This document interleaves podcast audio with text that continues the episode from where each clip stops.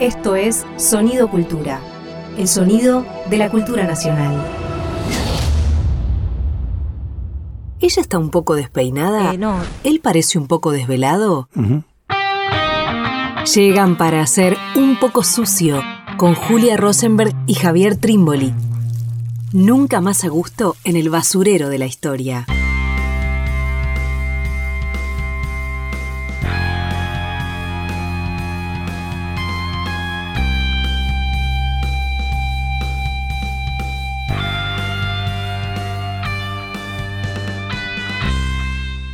Bienvenidos, bienvenidas a una nueva emisión de Un poco sucio. Estamos muy contentos porque en esta emisión volvemos a tener invitados, invitadas especiales. Pero antes de eso, Javier Trimboli, ¿cómo te va? ¿Qué tal, Juli? ¿Todo bien? Muy bien, ¿vos? Bárbaro. Estamos con estudiantes, con docentes de la escuela número uno de Bulón, ¿digo bien? Sí, Y bueno, nada, vamos a participar todos, todas un poco de esta, de esta emisión de Un poco sucio, donde nos gustaba la idea de pensar un tema que quizás vienen ellos abordando ya en sus clases, ¿no? que también es muy actual. Por supuesto nos gusta la idea de darle un anclaje histórico, pero nos referimos un poco, vamos a decirlo así, a pensar este presente tan complejo, con tantas dificultades, alrededor de los neofascismos, los discursos del odio, bueno, alrededor de todo ese tema tan complejo, darle una perspectiva histórica a partir de un libro en particular, ¿no? totalmente. Eh, también de mi parte, un saludo a los estudiantes y estudiantes del el quinto, cuarta ¿sí? y sexto, quinta de la escuela secundaria de Bulone. Buenísimo que estén acá y buenísimo también a los colegas Marcelo, Samantha, Adriana. Sí, está bárbaro la posibilidad de conversar, de discutir. Nos encantaría que un poco sucio también se embarre con esta posibilidad de hacer discusiones que nos alejen de solamente un diálogo entre dos, sino que incluyan a tantísimos otros. Así que para nosotros esto es fundamental. Y esto que señalaba Juli, ver el vínculo que armamos entre las cuestiones de la nueva derecha, los discursos del odio hoy, y uno podría decir hoy Argentina 2022, pero también es Italia y el triunfo de Meloni, las elecciones últimas, también es Bolsonaro, también es Trump, que no es una figura del pasado, sino que sigue siendo una figura del presente. Bien, por lo tanto, son una serie de datos que están hablando de estos nueva derecha, estos nuevos fascismos, estos discursos del odio que irradian en el conjunto de la sociedad, que no son solamente fenómenos de la escena política. Entonces, la idea, Juli, de pensar esto con un texto histórico que nos parece fundamental. En el año 1998, Pilar Calveiro, Pilar Calveiro había sido detenida desaparecida, bien por la última dictadura, luego se exilia en México, ahí estudia ciencias políticas y como parte de su tesis produce un libro que se llama Poder y Desaparición, Poder y Desaparición, año 1998, donde piensa además fundamentalmente el significado y lo que, lo que ocurrió prácticamente en la sociedad a partir de la existencia de los campos de concentración, dice ella, ni siquiera dice centros clandestinos de detención, sino campos de concentración. Entonces, entre esa situación, lo más parecido que tuvo la Argentina al fascismo, la última dictadura militar, y esto otro que todavía es hormigueante, que todavía se lo puede detener, que todavía se lo puede discutir y revertir, bueno, armar este vínculo, armar esta relación. Sí, también con la sensación creo que, que compartimos un poco acá todos y todas, de que efectivamente es un presente muy complejo, ¿no? Y que cuesta a veces discutirlo, eh, digerirlo, eh, encontrar las herramientas para pensar, en todo caso, cómo se detiene este hormigueo. Entonces me parece que está bueno que sea un ejercicio de pensamiento colectivo, de conversación colectiva, ¿no? Porque a veces una se encuentra muy sola, ¿no? Pensando, tratando de entender este presente, bueno, este, esta convocatoria, hacerlo todos juntos y atraer un texto del pasado que también nos ayude a pensar este presente, me parece que es un poco la propuesta que hacemos en, en Un poco sucio hoy. Totalmente. Como primera idea me gustaría pensar lo siguiente, ¿no? Lo sabemos, en la Argentina, entre 1976 y 1982, funcionaron 340 campos de detención, centros clandestinos de detención, campos de concentración. Dice Pilar Calveiro que se estima que pasaron entre 15.000 y 20.000 personas, de las cuales el 90% murió o fue desaparecida luego de esa experiencia, por lo tanto no sobrevivió a la situación del campo. Eh, y la hipótesis, o una de las hipótesis principales de Pilar Calveiro, es que los centros clandestinos de detención no solamente repercutían de puertas adentro, no solamente generaban efectos para aquellos que estaban prisioneros, secuestrados al interior de los centros clandestinos, sino que repercutían sobre el conjunto de la sociedad, hacia afuera. La vida cotidiana de la Argentina del año 1976 a 1982 estaba capturada también por lo que ocurría al interior de los centros clandestinos de detención, influenciada, influenciada oscuramente, influenciada, si se quiere, tétricamente. Bien, bueno, hay algo ahí que está bueno pensar, ¿no? Sí, y dice Pilar Galvero también me parece algo clave de un campo, la existencia de un campo de concentración o de un centro clandestino, por eso la palabra, es justamente que sea secreto, ¿no? que se haga bajo la idea de lo ilegal y que por eso no sea algo que se expone abiertamente a toda la sociedad, acá se tortura gente, ¿no? Más bien la idea de que eso funciona como un secreto. Sin embargo, dice Pilar Calveiro, ese secreto tiene que ser un secreto a voces. Tiene que haber un rumor de que eso está pasando. Es decir, se tiene que jugar en el borde entre una legalidad y la ilegalidad un secreto o algo que se sabe, ¿no? ¿Por qué? Dice Pilar Calveiro, porque justamente lo que busca ese campo de concentración, además de lo que se hace adentro, es decir, torturar, eh, deshumanizar a determinados militantes, ella dice que eh, quienes están adentro son personas, no cualquier persona, sino militantes, sino también por lo que genera en el afuera. ¿no? Hay un terror que se busca instalar de que, ojo, con lo que haces porque si no puedes terminar acá adentro, ¿no? Una especie de rumor que se intenta instalar que propague ese terror. ¿No? En el afuera y en el adentro, la doble función que tiene el campo, de alguna manera. Ahora, me parece interesante esto que vos traías, Javi, antes de comenzar el programa, que ella lo pone muy fuerte, ¿no? Que a veces no, no lo pensamos tanto, pero claro, sabemos que todo en América Latina existieron dictaduras, ¿no? En los 60, en los 70, en los 80. Sin embargo, no todas produjeron campos de concentración, ¿no? Sí, asesinatos políticos, sí, represión, sí, tortura, no todas produjeron esto, ¿no? Y me parece que de lo que se trata es de pensar en todo caso por qué y qué generó la particularidad. Totalmente. Ahí yo voy a, dos puntos a partir de lo que plantea Juli y para ir sembrando la posible conversación que se vaya produciendo, que estaría fantástica. Primero, secreto a voces. La eficacia del campo es que parecía que no se sabía, pero todo el mundo sabía. La eficacia de la represión del terrorismo de Estado eh, ocurría en esa suerte de penumbra entre aquello que se conocía pero que nadie se animaba a decir del todo. Fenomenal, dice Pilar Calaveiro. Si uno revisa el diario Clarín, el diario La Nación, entre los años 76, años 78, 79, los de mayor represión, todo el tiempo se informa sobre la aparición de cadáveres todo el tiempo. Hay aparición, hay tiroteos, aparición de cadáveres, aparición de cadáveres, aquí y allá. Quiero decir, se conoce, se sabe, se lee. León Ferrari, el artista plástico, en un momento hizo una obra fenomenal que consistía tan solo en reunir un conjunto de recortes de diarios en donde lo que quedaba muy claro era y evidente a las luces, ¿no? a los ojos de todos, era la efectiva existencia de una información sobre lo que estaba ocurriendo. Esto por un lado. Y por otro lado, esto otro que señala Juli. Yo cuando leí esto de Pilar Calavero quedé asombradísimo como cuando uno se asombra ante verdades que parecen obvias pero que sin embargo negaban. Dice así Pilar Calveiro, no hay campos de concentración en todas las sociedades. Hay muchos poderes asesinos. Casi se podría afirmar que todos lo son en algún sentido, pero no todos los poderes son concentracionarios. Bueno, acá hay alguna novedad. Más de 300 campos de detención en la Argentina. En el caso de Chile, que también hubo, y Villa Grimaldi, más importante, y después contá así algunos, y sometidos a un momento. Acá acompañaron a toda la dictadura. Por lo tanto, nos echa una pregunta interesantísima, Pilar Calaveiro. ¿Qué de nuestra sociedad llegó a producir campos de concentración?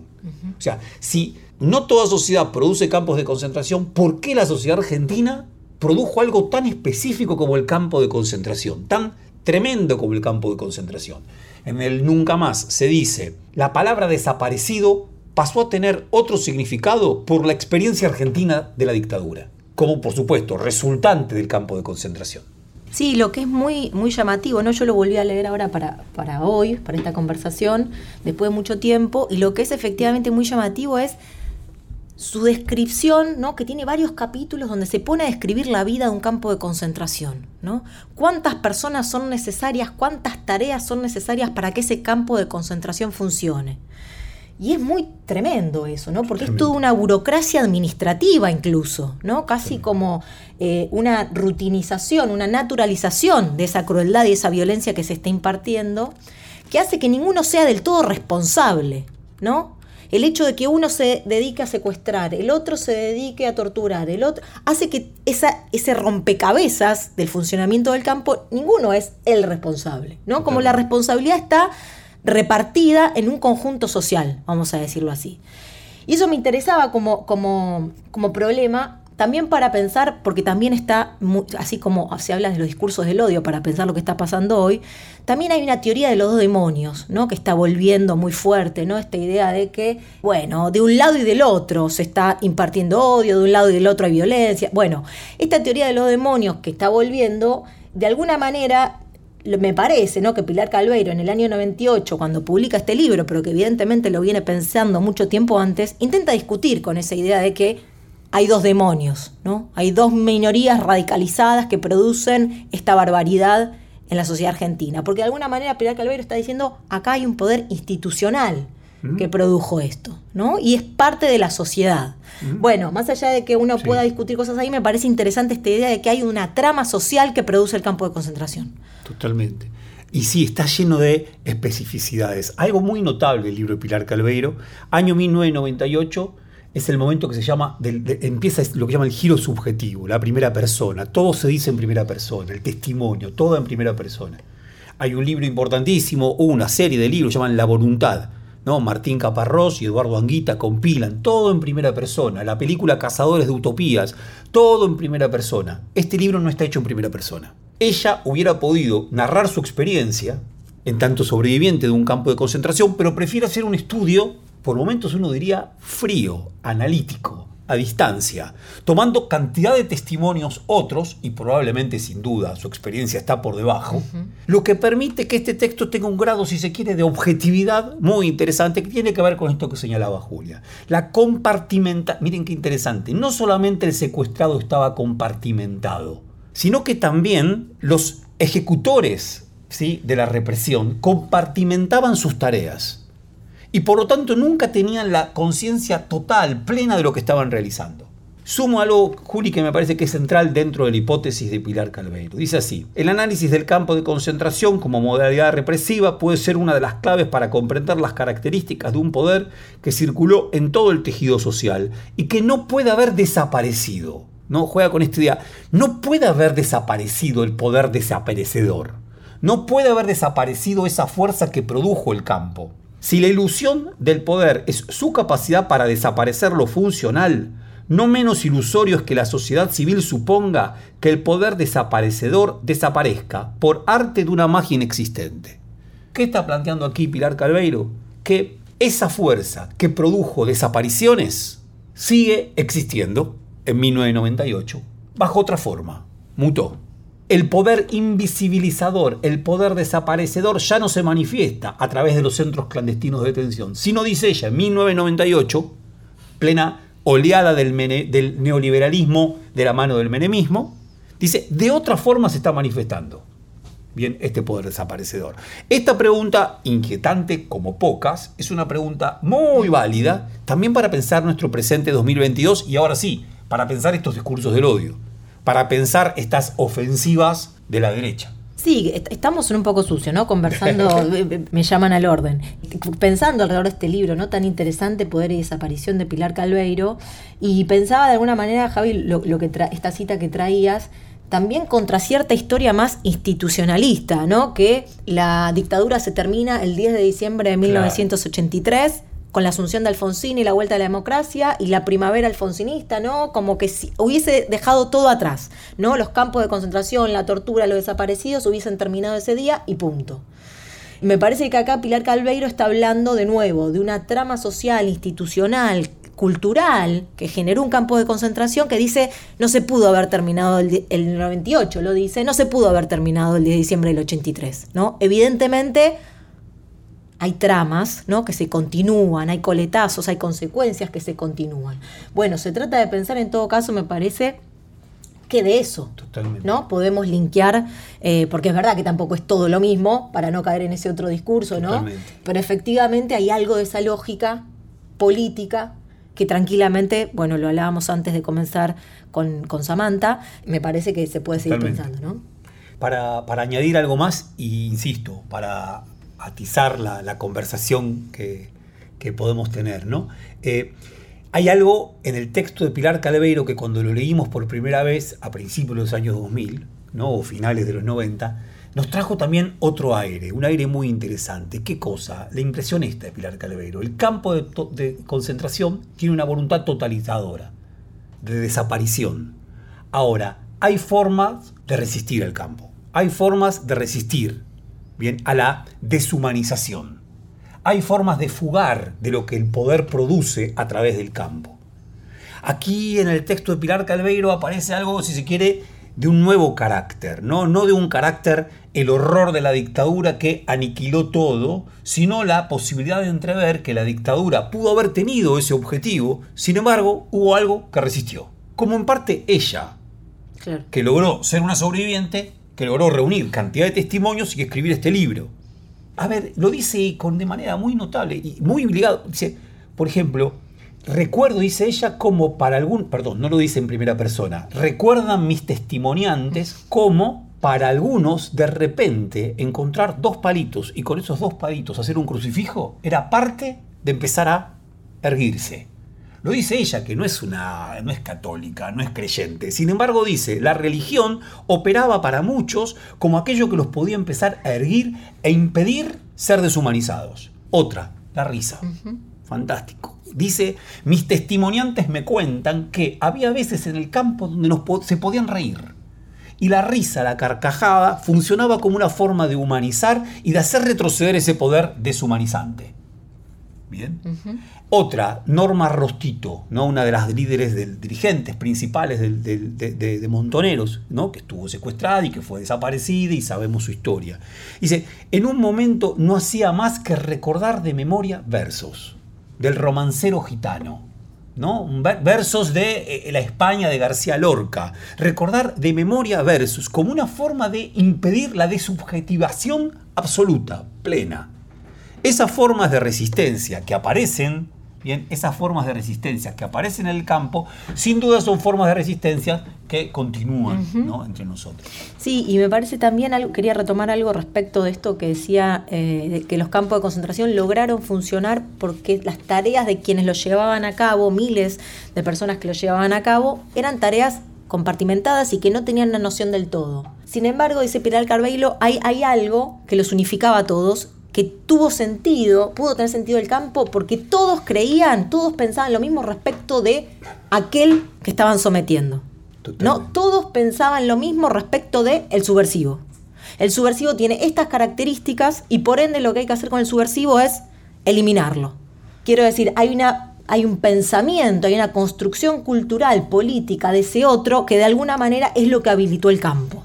Digo también para pensar un poco, ahora sí, ¿no? Trayéndolo más para acá, cuáles son las narrativas políticas que se están empezando a generar sobre el otro, ¿no? Me- ahí ella es bien fuerte en eso, ¿no? El subversivo, eso lo compartían todos. Podía uno saber más, menos respecto de las tareas del campo, pero qué se pensaba respecto de ese otro era común a todos. Eh, ¿Tenemos un toque más, Juli, todavía Sí. en este primer bloque? Sí. Sí. Bien, me gustaría traer otro, un problema. Yo diría sí. A uno le gustan los textos, así lo dice José Carlos es el marxista peruano, no los textos que nos invitan a estar de acuerdo, sino los textos que nos invitan a discutir, a pensar. Y este texto es genial porque invita a discutir y pensar. Por ejemplo, la economía casi está por fuera del texto este. Y ese es un problema. ¿no? La producción de pobreza que construyó la dictadura, incluso en términos estadísticos, empezó a pensar bien a la situación social, ya no en clave de trabajadores, sino en clave de pobreza a la que produjo, no aparece en este texto. Bien. Y esto encontramos ahí un problema, un problema discursivo de los años 90, quizá.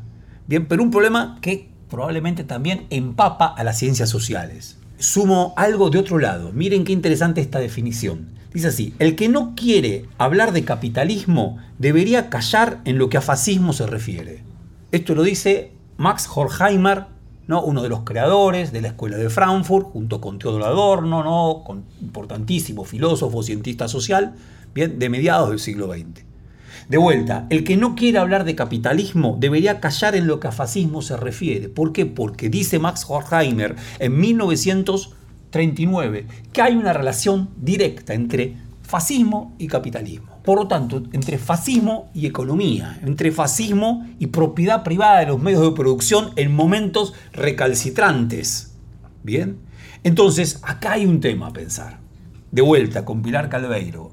Pilar Calveiro no menciona la palabra capitalismo en su libro. No aparece una vez. Y uno diría, wow, increíble, semejante cientista social, de las más importantes y de los libros más importantes que se han producido, sin embargo, no piensa y no pone la palabra capitalismo. Militante montonera. militante de FAR y montonero que sabía de qué se trataba. Sin embargo, en los años 90 como que queda de lado. Tiene otras lecturas, Michel Foucault, Gilles Deleuze, Hannah Arendt, lecturas geniales, pero todas lecturas que dejan de lado el problema del capitalismo. Porque lo piensan en otra clave, totalitaria, más general, el poder, más en general. ¿Bien? Eh, ahora, claro, este tema aparece, ¿no? El tema del de cómo pensamos la cuestión del capitalismo y el fascismo de entreguerras en Europa y cómo pensamos el capitalismo y la dictadura y cómo pensamos el capitalismo hoy y los neofascismos. La enseñanza de Horkheimer es, si queremos hablar de fascismo, no podemos sino decir algo sobre el capitalismo. Bien, me parece que está bueno esto. Está buenísimo. Eh, nos vamos a ir de este primer bloque escuchando una canción. Perfecto. ¿Vos querías comentar algo de esta canción? Eh, eh, es un temazo. Cerú Girán, un tema muy de la época, La grasa de las capitales. Si no me equivoco, es un álbum de 1980. Eh, y me gustaría pensar esto, ¿no? ¿Qué pasa con el rock y la dictadura? Se ha discutido muchísimo eso y vale la pena seguir discutiéndolo. Algunos dicen que el rock fue como la vanguardia en la lucha contra la dictadura. Otros dicen que fue la banda de sonido de la dictadura como que no hubo incomodidad mayor entre el rock y la dictadura. Me parece que ni una cosa ni la otra. Lo importante es traer esta canción, escucharla, pensar y quizás darle un par de vueltas después también. Nos vamos escuchando La grasa de los capitales de Cerú Girán.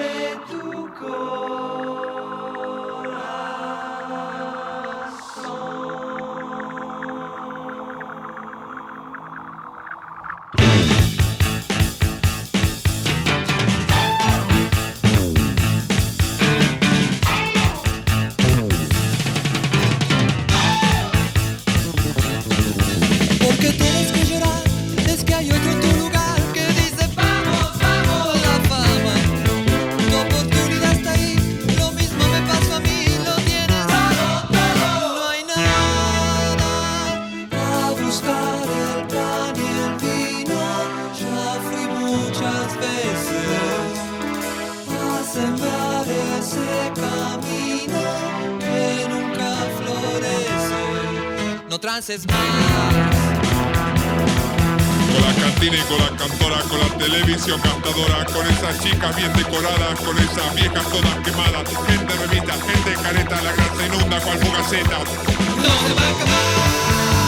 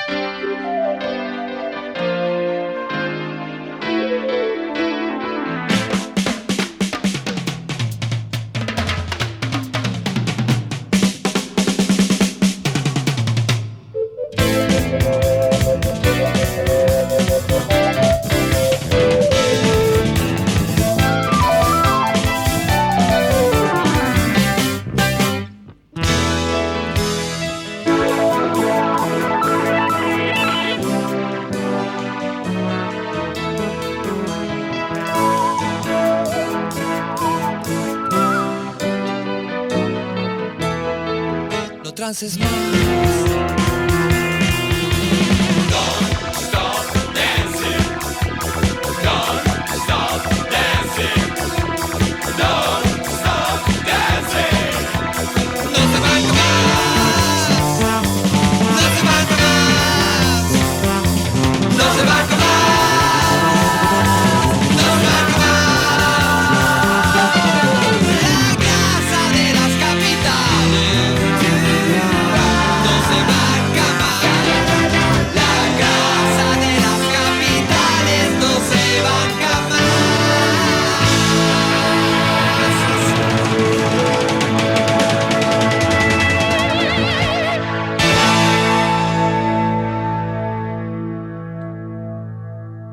Estás escuchando un contenido con, con- contenido del Ministerio de Cultura. Seguimos en un poco sucio, segundo bloque, estamos con Javier Trimboli, estamos con estudiantes y docentes de la escuela número uno de Boulogne.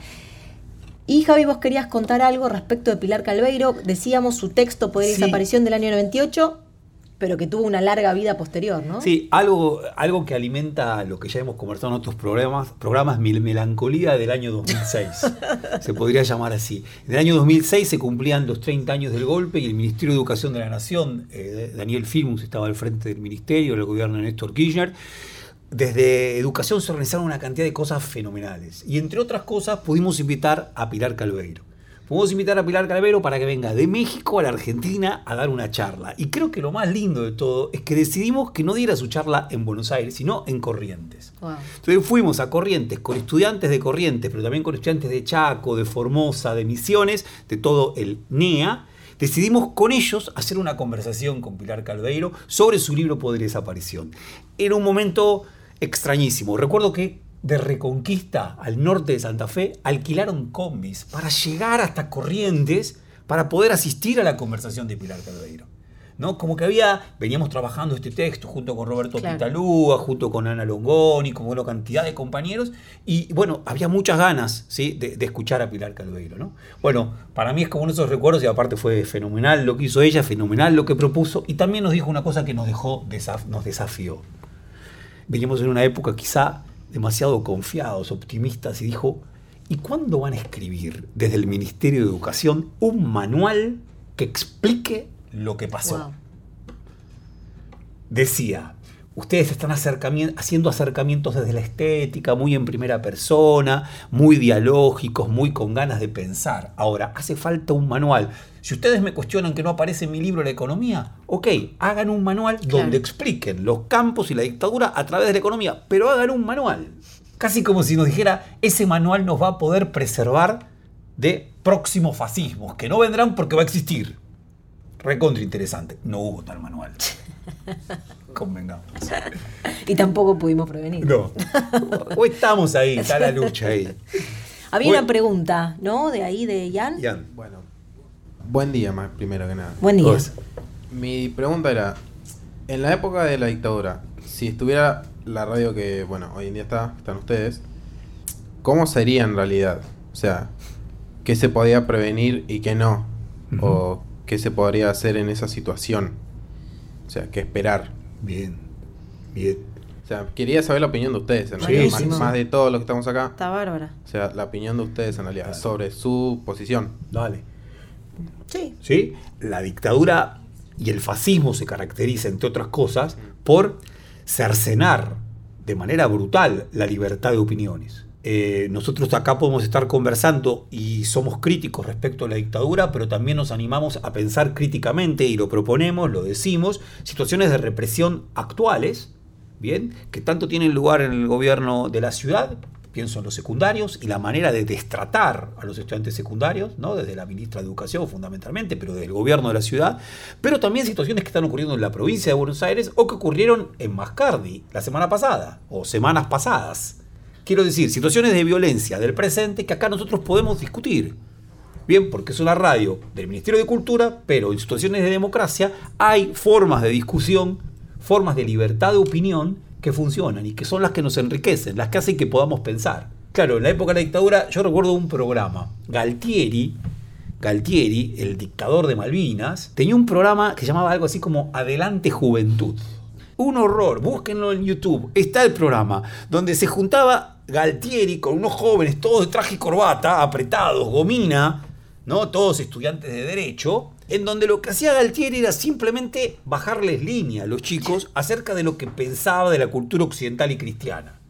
Bueno, la dictadura creo que eso habrá sido el máximo de eh, situación consensual y de conversación con jóvenes que podía permitirse. Sí, me parece que está buenísima la pregunta de Ian también porque eh, para seguir con Pilar Calveiro, ¿no? Claro, de alguna manera uno diría las víctimas del terrorismo de Estado fueron los 30.000 desaparecidos, ¿no? Detenidos desaparecidos. Sí, sin dudas. Sin embargo, dice Pilar Calveiro, hubo una sociedad que fue víctima de los campos de concentración. ¿No? Esto que decíamos, la voluntad de generar terror, de impartir terror, no solamente en esos que estuvieron en campos de concentración, sino en toda la población. ¿No? Y la idea de que, claro, estas escenas más micro, más chiquitas, no pudieran darse, ¿no? Que todos tuviéramos miedo de expresar, de juntarnos, de pensar colectivamente. Me parece que hay algo de una trama de terror. Por eso también es tan tonta a veces la discusión que se da tanto, ¿no? Sobre cuántos fueron los desaparecidos y fueron esa discusión que vuelve a reaparecer como un intento de, de banalizar la dictadura, de discutir la dictadura. Claro, obvio, hubo desaparecidos, pero también el tema es que el terror se impartió, no dirías en toda la sociedad, pero en buena parte de la sociedad, ¿no? El objetivo era que tengamos miedos todos. Entonces me parece que hay algo de esta escena que vos marcás en, en, el presente que está buena para pensar, ¿no? Claro, efectivamente tendríamos miedo de hacer esto que estamos haciendo. Está bueno. Agregaría tan solo la cuestión de eh, el, la fragmentación, el aislamiento, ¿no? De vuelta, la comparación que hace Pilar Calvero entre lo que ocurría en el campo y lo que ocurría en la sociedad que estaba influida por el campo. ¿Qué ocurría? Aislamiento, aislamiento, para atrás, repliegue, en las canciones de Charlie García, sobre todo en Cerú Girán, sin proponérselo, hay mucha tristeza y mucho aislamiento, todo para atrás. La posibilidad de imaginar escenas de conversación entre muchos y conversación abierta es casi imposible. Bárbaro. Nuestros colegas también tenían algunas eh, apreciaciones Aportes. bien interesantes. Bueno, buenos días. Soy Samantha, buenos días a todos.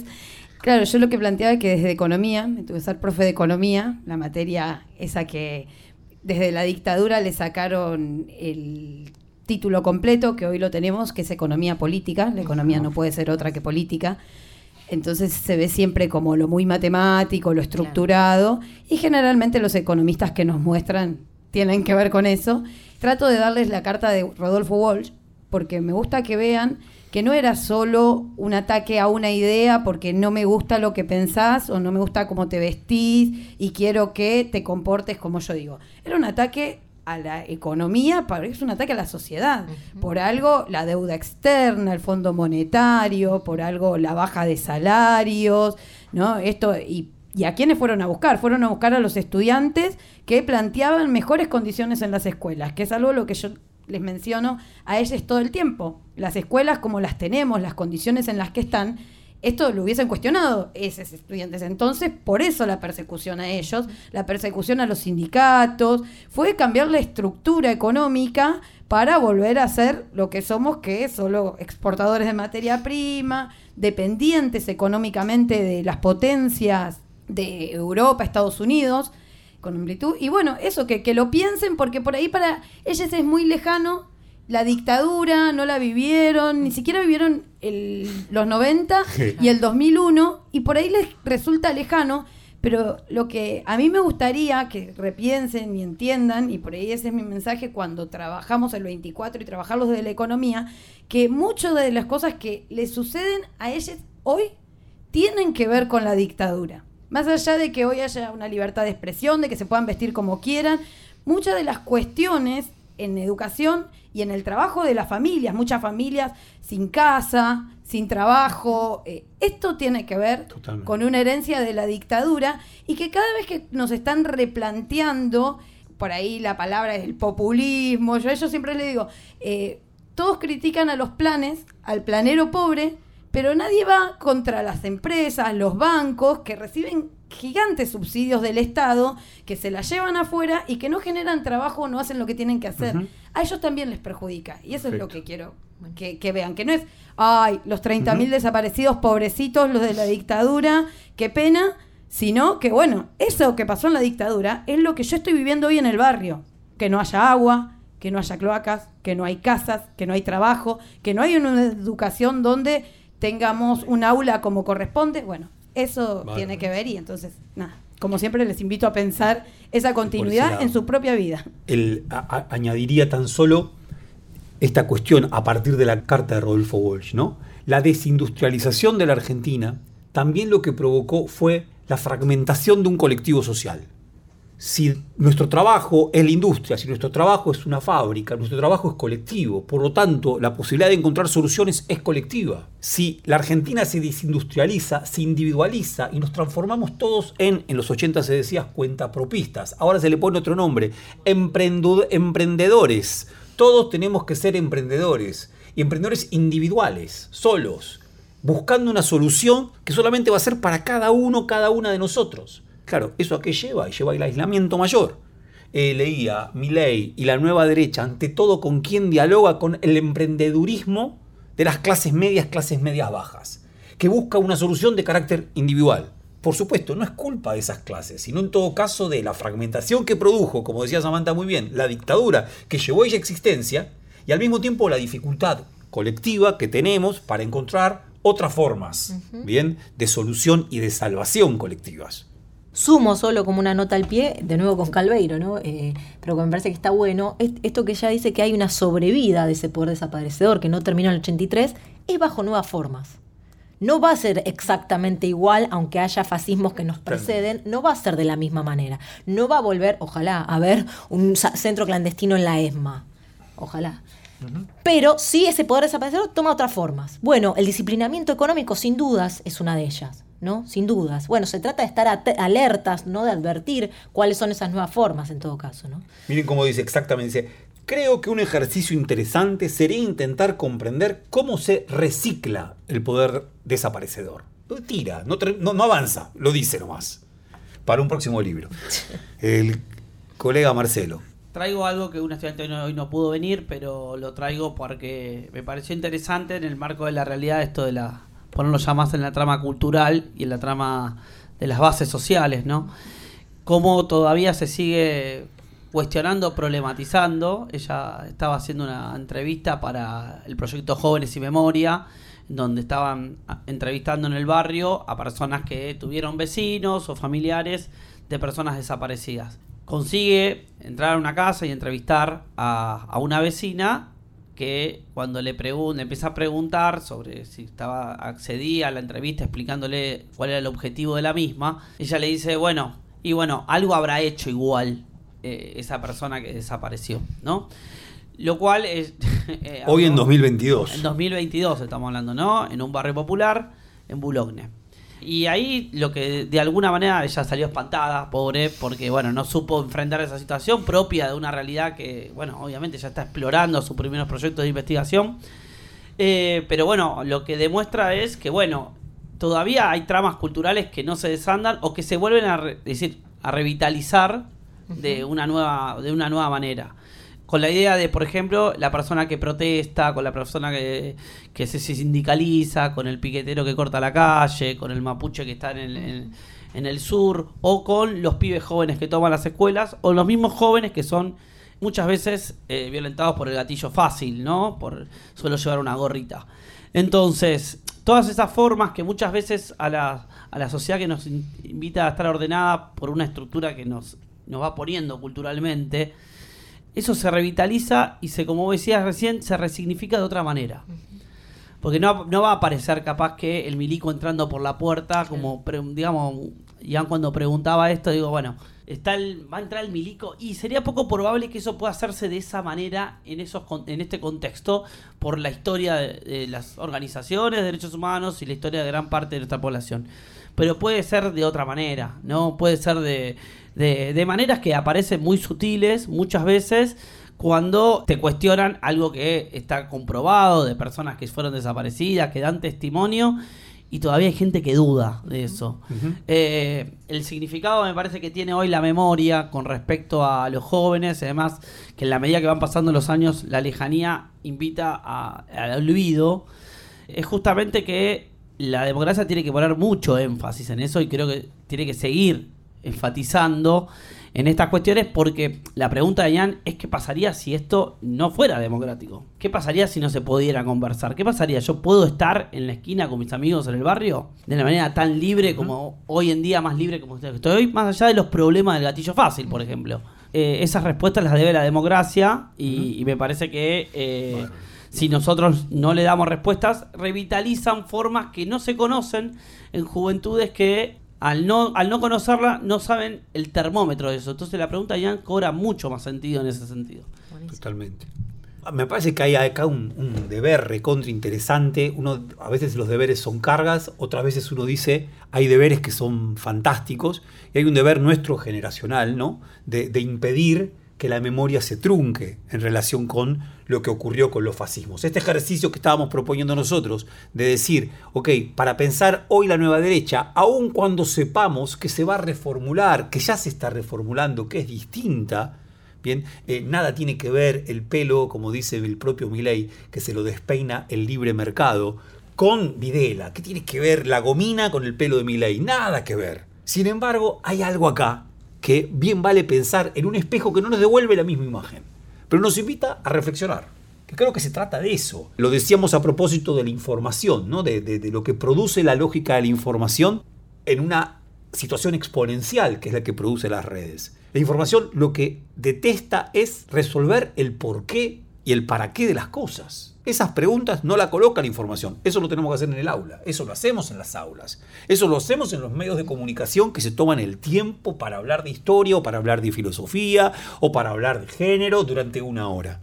Es otra dimensión. Sí, yo quería sumar a, a- a lo que trajo Marcelo, por un lado también de nuevo con Calveiro, ¿no? que ella trabaja mucho esto que es muy interesante, también discutiendo con la teoría de los demonios, la idea de que hay víctimas inocentes, ¿no? de que hubo víctimas inocentes del terrorismo de Estado, para decir, bueno, aquellos que fueron desaparecidos pero que no tenían una militancia política. Casi como si hubiera víctimas inocentes y víctimas que no tanto, que un poco se la buscaron sería, ¿no? Bueno, eso estuvo muy instalado durante mucho tiempo, ¿no? Que los guerrilleros, los militantes políticos, algo habrán hecho, ¿no? Y eso me parece que de alguna manera perdura. Claro. Hablábamos antes del atentado a la vicepresidenta. Bueno, y algo es corrupta. Entonces eso de alguna manera termina justificando eso. Mm, bueno, me parece que también ahí hay que, hay, que, hay que empezar a desentramar ¿no? esta idea de la víctima, por un lado. Y por otro lado, también pensaba cuánto de advertir nuevos fascismos y discursos del odio de la derecha no nos deja también como problema estratégicamente pensándolo incluso, estar solo a la defensiva. ¿no? Quiero decir, ¿cómo hacemos para que no nos maten? ¿Cómo hacemos para que no avancen más? Como propuesta política, sobre todo para los nuevos, es poco atractiva. Estar solo a la defensiva, estar solo pidiendo que no nos maten. Bueno, ¿cómo se hace para proponer algo en este contexto? ¿No? ¿Bajo qué idea, bajo qué horizontes políticos podemos convocar nuevamente? Porque también si no es eso otro, ¿no? Es la antipolítica. Como nos matan, entonces recluyámonos en, eh, en un espacio no político. Bueno, me parece que ahí también hay Sí. un flor desafío, ¿no? Sí, yo acá traigo algo a- un poco a contracorriente, porque me parece que muy de acuerdo con lo que plantea Juli y también en sintonía con lo que traías Marcelo de la democracia, hay algo que nos está eh, casi como empujando a que demos un par de giros en lo que venimos pensando, porque la impresión es que si seguimos retrocediendo en busca de sostener y defender, mm, no sabemos hasta dónde vamos a seguir retrocediendo. Y no hay vitalidad acá, no hay futuro acá. Bueno, es un problema eso, ¿sí? Traigo un texto de un, creo que es sociólogo, Rodrigo Núñez, eh, eh, es de Brasil, está pensando el tema de Bolsonaro en Brasil. Y miren lo que plantea en un momento, dice así, dice que las narrativas de ultraderecha reconocen de hecho y contra el optimismo vacío de los discursos centristas y liberales que las cosas están muy mal. Problema. Optimismo vacío de los discursos centristas y liberales. Hay algo de ese optimismo vacío que yo creo que hay que sacárselo de encima. No hay que ser optimistas respecto del el presente, porque no, no tenemos muchos motivos para ser optimistas respecto a este presente. Lo que señalaba Samantha, lo que traía Marcelo a propósito de las continuidades, la dictadura, hace que no se haya dado vuelta la página de esa experiencia en relación con este presente. A la vez, eh, ¿por qué la idea de reconocer que las cosas están mal solamente es una virtud o solamente es un discurso propio de la derecha y no puede ser un discurso de la crítica? Bien, que las cosas están mal. Entre otras cosas, imaginar otras estrategias para resolver. Esa sería la gran diferencia. Que otras estrategias, pero que las cosas están mal, están mal. Bien. Entonces, yo invitaría por ahí. Nos hemos quedado sin tiempo, nosotros seguimos conversando fuera de Y aire. nos pero- quedamos con un montón de cosas Sí, para pensar. claro. A bárbaro. A bárbaro. Pero a los fines de la grabación tenemos que cortar. No nos queda otra. Así, así. que seguimos conversando fuera de aire, nos vamos escuchando el banquete de virus. Muchas gracias por haber venido y participar de esta conversación. Muchas ha sido un a gusto. todas, todos. Así que esperamos seguirla en algún momento. Nos vamos hasta la próxima.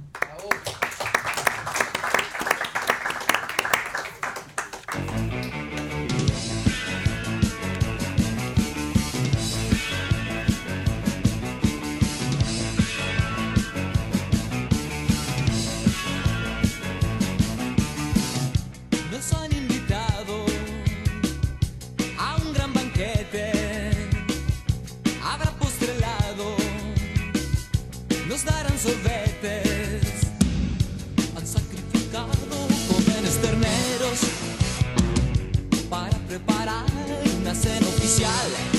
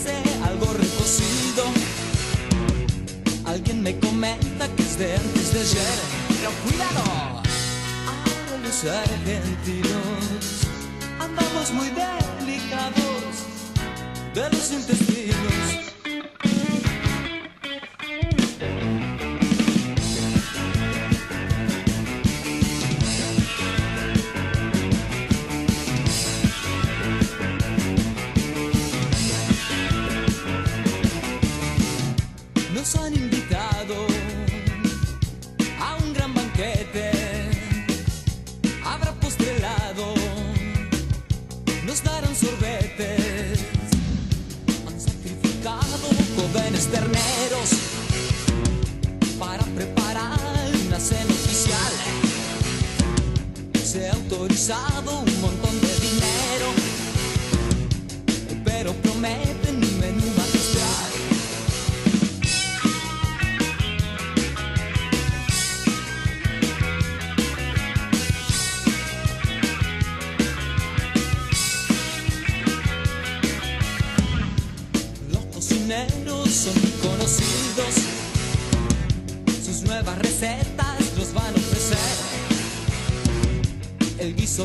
parece